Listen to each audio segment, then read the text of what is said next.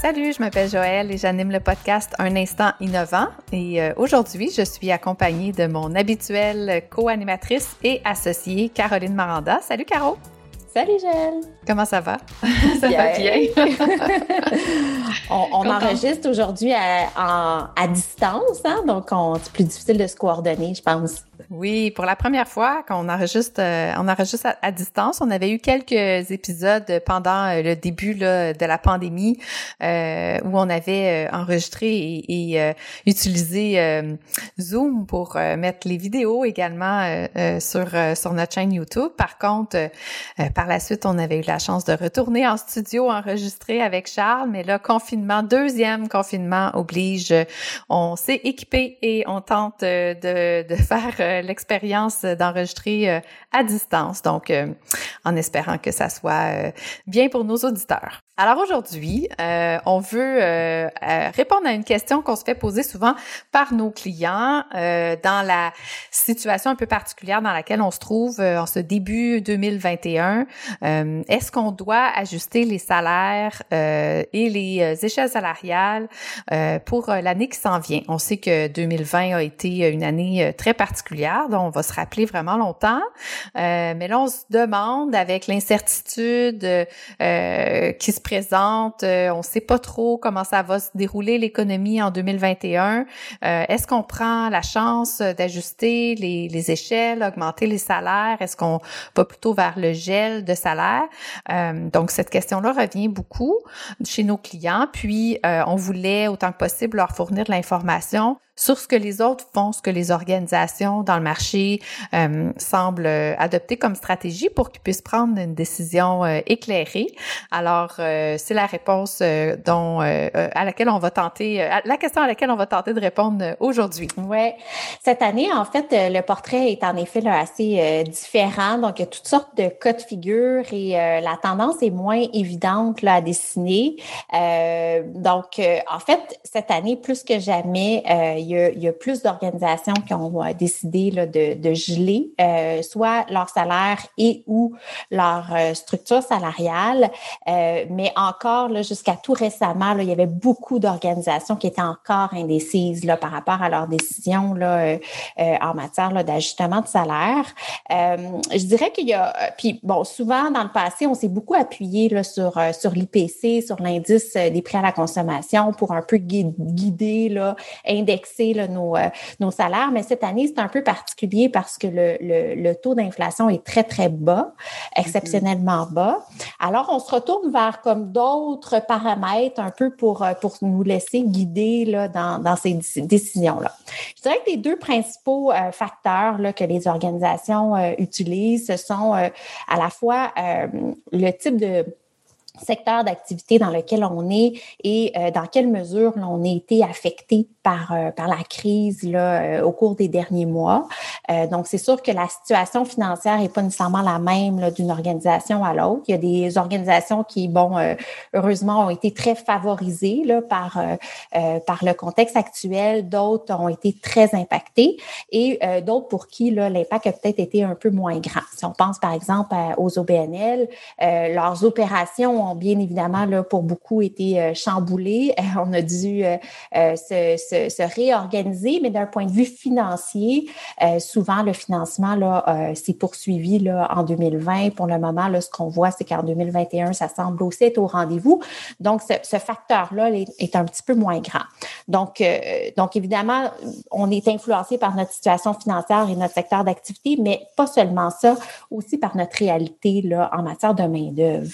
Donc, mm-hmm avant la crise, on en parlait beaucoup euh, de la fameuse pénurie de main-d'œuvre, donc euh, les enjeux que les organisations ont à attirer, à retenir de la main-d'œuvre qualifiée.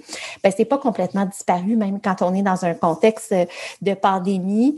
Donc, euh, euh, je pense que c'est un des facteurs les plus importants, c'est de dire, ben, malgré la crise, je pense que ce qui est le plus important pour les organisations, c'est de ne pas perdre leurs ressources clés. Donc, c'est ce qui fait que certaines organisations, malgré le fait d'avoir été peut-être euh, euh, durement euh, vont choisir de tout indexer un peu les salaires en 2021. Oui, parce que quand on a une structure salariale qu'on a souhaité avoir euh, en lien avec en ligne avec le marché, euh, si une année on, on, passe notre taux puis on l'indexe pas, ben on prend du retard sur ce marché-là, donc on peut plus nécessairement considérer que notre structure est au est au marché.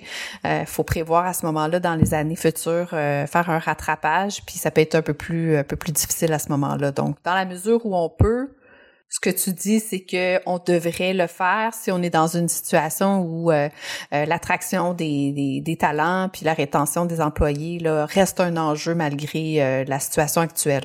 Bien, c'est un, un, bon point que tu apportes parce qu'en fait, il y, a, comme souvent deux décisions à prendre. Il y a celle euh, qui touche plus notre structure salariale, donc le minimum, le maximum de chacune de nos classes salariales, puis euh, celle qui touche vraiment le salaire de nos employés. Donc, si on a l'impression que par le passé, notre structure était déjà vraiment bien positionnée au marché, on pourrait se permettre de ne pas toucher à notre structure, puis de euh, geler la structure, mais de quand même ajuster les salaires, ce qui permettrait aux gens, d'une certaine façon, progresser plus rapidement dans, leur, dans leurs échelles salariales. En contrepartie, L'inverse pourrait aussi être vrai si l'organisation n'a pas du tout euh, les moyens d'ajuster les salaires cette année. Elle pourrait décider d'indexer sa structure salariale pour s'assurer de la garder concurrentielle, euh, mais de ne pas euh, bouger les gens cette année dans la structure. Donc, ou une combinaison des deux. Donc, si euh, idéalement, c'est sûr que si on est, on, est en mesure d'indexer minimalement notre structure puis d'ajuster un peu les salaires, peut-être surtout, peut-être pas l'ensemble des employés, peut-être euh, pour nos postes vraiment critiques ou pour certains postes qui avaient déjà besoin d'un certain rattrapage ou euh, vraiment nos, nos, emplois clés. dans une certaine mesure, c'est sûr qu'on on veut s'assurer de sécuriser là, nos ressources là, le plus possible. Mm-hmm si on voulait leur donner un petit aperçu justement de, de, de statistiques euh, pour ceux qui euh, euh, qui ont soit les salaires ou les échelles, est-ce qu'on a une idée de du pourcentage d'organisations ou du nombre d'organisations en moyenne qui qui ont décidé d'aller vers cette stratégie-là? Ben, malgré tout, on dirait que d'une année à l'autre, peu importe le contexte, on en arrive souvent là, plus ou moins à la même conclusion. Donc cette année, c'est peut-être un petit peu plus bas que par les années passées, mais si on regarde globalement, là, il y a quand même une, une bonne majorité euh, d'organisations qui indexent leur structure à peu près autour de 2 puis qui mm-hmm. donnent des ajustements de salaire, là, euh, une enveloppe globale là, qui représente à peu, autour là, de 2,5, 2,6% Ça varie là, selon les régions, la taille, et ainsi de suite. Mais c'est un peu là, le, le, le, le, portrait là, en ce moment là, de, de ce qu'on voit là, sur le marché, là, les décisions que les organisations ont prises pour les organisations qui ne seraient pas nécessairement en mesure de, de, de verser ces ajustements-là, parce que c'est sûr que on, les organisations le savent, là, mais euh, quand on ajuste nos salaires, ben, c'est un, un coût, euh, évidemment, au niveau de notre masse salariale, mais c'est beaucoup plus que juste les salaires qu'on qu'on indexe. Euh, ça augmente nos charges sociales. Des fois, il y a certains autres coûts euh, d'assurance collective ou autres qui sont reliés au salaire. Donc, c'est sûr que c'est des fois, ça peut être une augmentation encore plus grande que ce qu'on budgète là, comme euh, enveloppe d'ajustement.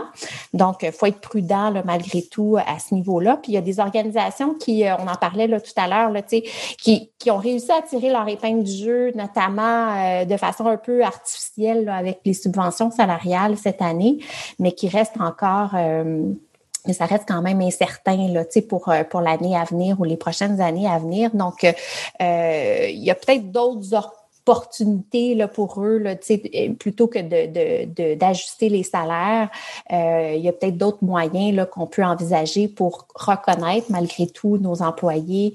Euh, ça peut être à travers davantage peut-être une forme de bonification, euh, ça peut être des contributions réelles ou d'autres petits cadeaux ou autres où on, peut reconnaître nos équipes, mais en même temps en restant prudent là, pour, pour pas trop indexer, augmenter notre masse salariale pour la prochaine année.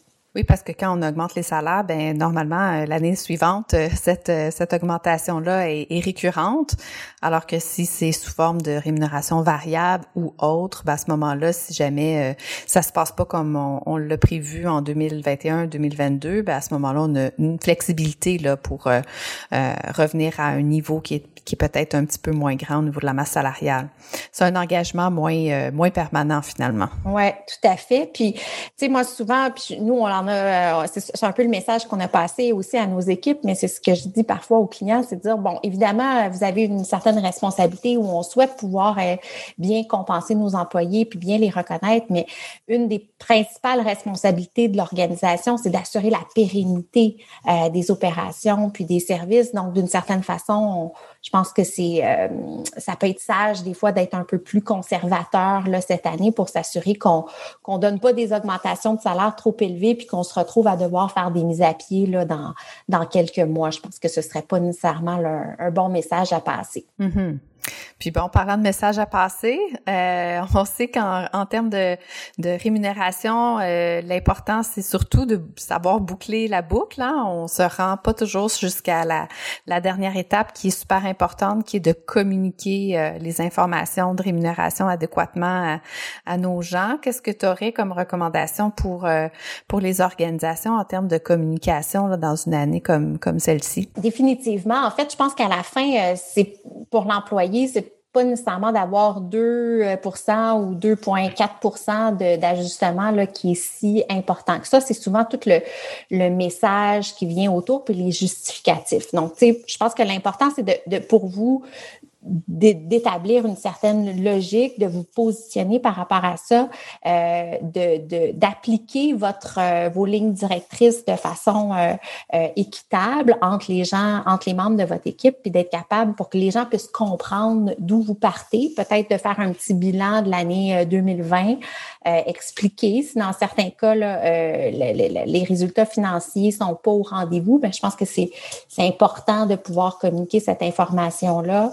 Euh, d'expliquer derrière votre décision qu'est-ce qui vous a amené à prendre euh, à prendre cette décision-là. Puis il n'y a rien qui vous empêche de dire ben on sera un peu plus euh, conservateur en début d'année, puis c'est à la fin de l'année 2021, on est en mesure de dégager des profits, ben pourquoi pas peut-être qu'on peut, se rattraper là, à la fin de l'année puis donner de la bonification à nos employés là, si on est en mesure de le faire.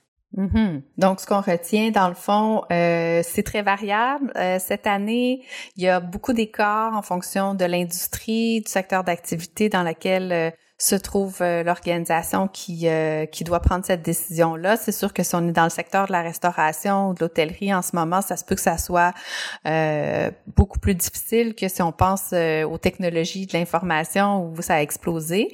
Donc nous ce qu'on va faire c'est qu'on va mettre les liens sur dans le bas de cet épisode vers l'information où vous pouvez aller la chercher dans le fond les rapports qui ont été produits par les firmes euh, conseils qui font la récupération de l'information euh, par rapport aux, données de rémunération.